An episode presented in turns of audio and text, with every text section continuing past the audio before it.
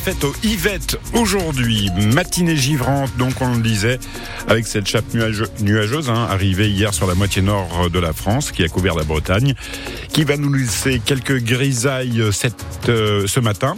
Mais cet après-midi, le ciel sera un peu plus lumineux excepté à l'est de Sombrieux.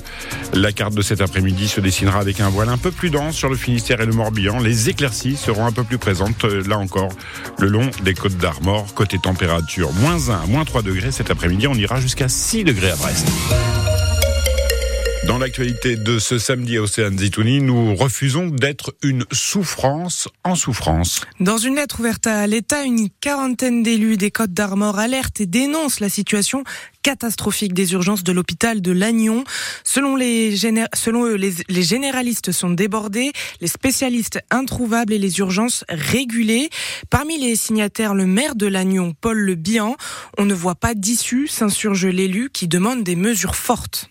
Eh bien, on demande à l'État euh, de réguler les installations des médecins. On sait qu'il y a des endroits où il y a pléthore de, de médecins, d'autres où il n'y en a pas. Voilà, ils ont été euh, formés par l'État, hein, euh, une formation qui dure longtemps. Ce serait pas anormal qu'il y ait un retour euh, attendu de leur part. Alors après, sous quelle forme juridique, euh, ça, c'est pas notre affaire, mais en tout cas, qu'il puisse y avoir une régulation de l'installation des, des, médecins. C'est peut-être un temps, euh, une présence obligatoire les premières années dans ce qu'on appelle les déserts médicaux. Quoi. Faut pas non plus que les médecins prennent ça comme des, des sanctions, mais il y a quelque chose à faire. Quoi. Là, il y a urgence effectivement dans nos territoires qui sont un peu loin des deux métropoles de Brest et de Rennes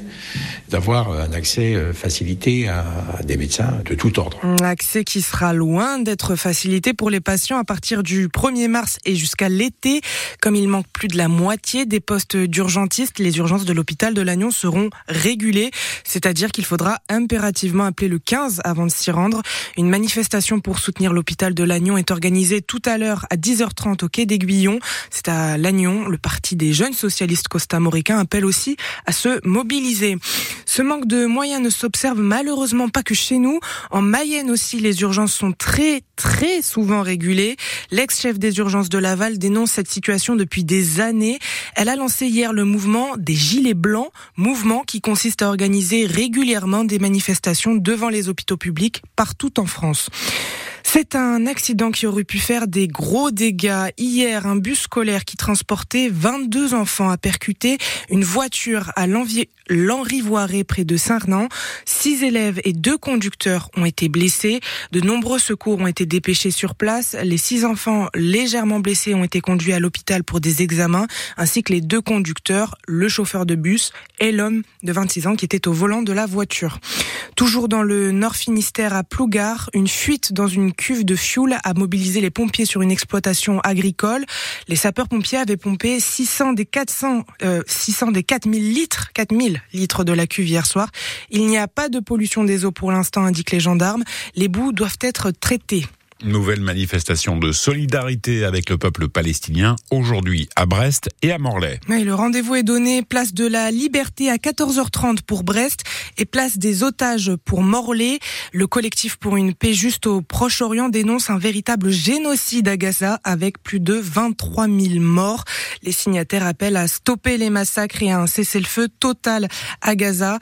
Mais la multiplication des manifestations pour une paix au Proche-Orient, euh, malgré tout cela, la situation ne s'améliore pas à Gaza. L'armée israélienne poursuit aujourd'hui ses opérations alors que l'enclave palestinienne est de nouveau coupée du monde. Plus d'internet ni de réseau. Les Gazaouis sont dans une situation humanitaire critique au 99e jour de guerre. Trois militants de la CGT ont été condamnés hier à Guingamp à trois mois de prison avec sursis et 150 euros d'amende. Ils étaient poursuivis pour des actes de violence sur personnes dépositaires de l'autorité publique. On parle par exemple de jets de poubelles sur les forces de l'ordre pendant les manifestations contre la réforme des retraites en mars dernier. Plus d'une soixantaine de personnes s'étaient réunies hier devant le tribunal en soutien aux trois militants. Hier, les nouveaux ministres fraîchement nommés étaient en mode multiplex, tous sur le terrain. Emmanuel Macron veut que ce soit des révolutionnaires et non des gestionnaires. Stéphane Séjourné, nouveau ministre des Affaires étrangères, s'est donc mis en route à la rencontre du président ukrainien pour euh, à Kiev. Et puis euh, Amélie Oudéa-Castera, nouvelle ministre de l'Éducation, était en visite dans un collège des Yvelines. Et c'est déjà le dérapage de celle qui cumule aussi le rôle de la ministre des Sports. Elle a dit avoir scolarisé ses enfants dans le privé, car ces enfants étaient, euh, quand ils étaient dans le public, ils loupaient trop d'heures de cours qui n'étaient pas rattrapées en raison du manque de professeurs. Tout cela à côté du Premier ministre Gabriel Attal, ex-ministre de l'Éducation, qui promettait en septembre un enseignant devant chaque classe. On revient sur euh, ce froid, froid qui n'est pas simplement euh, qu'embêtant. Oui, il peut carrément être dangereux pour la santé. Oui, oui, dangereux. En ce moment, on râle parce qu'on doit sortir la raclette pour dégivrer le pare-brise ou parce qu'on grelotte quand une brise bien fraîche vient nous caresser la nuque qu'on a mal couverte avec notre écharpe. Mais le froid, ça peut être bien plus que ça. Ça peut faire des dégâts. La baisse des températures a un impact sur notre cœur et peut parfois provoquer des infarctus ou des AVC chez les personnes fragiles et même chez tous ceux qui ont plus de 40 ans. Les explications d'Anne-Laure Dagnier. Quand le thermomètre diminue d'un degré, le risque de faire un infarctus augmente de 2%. C'est une étude britannique qui a établi le lien entre froid et accident cardiovasculaire.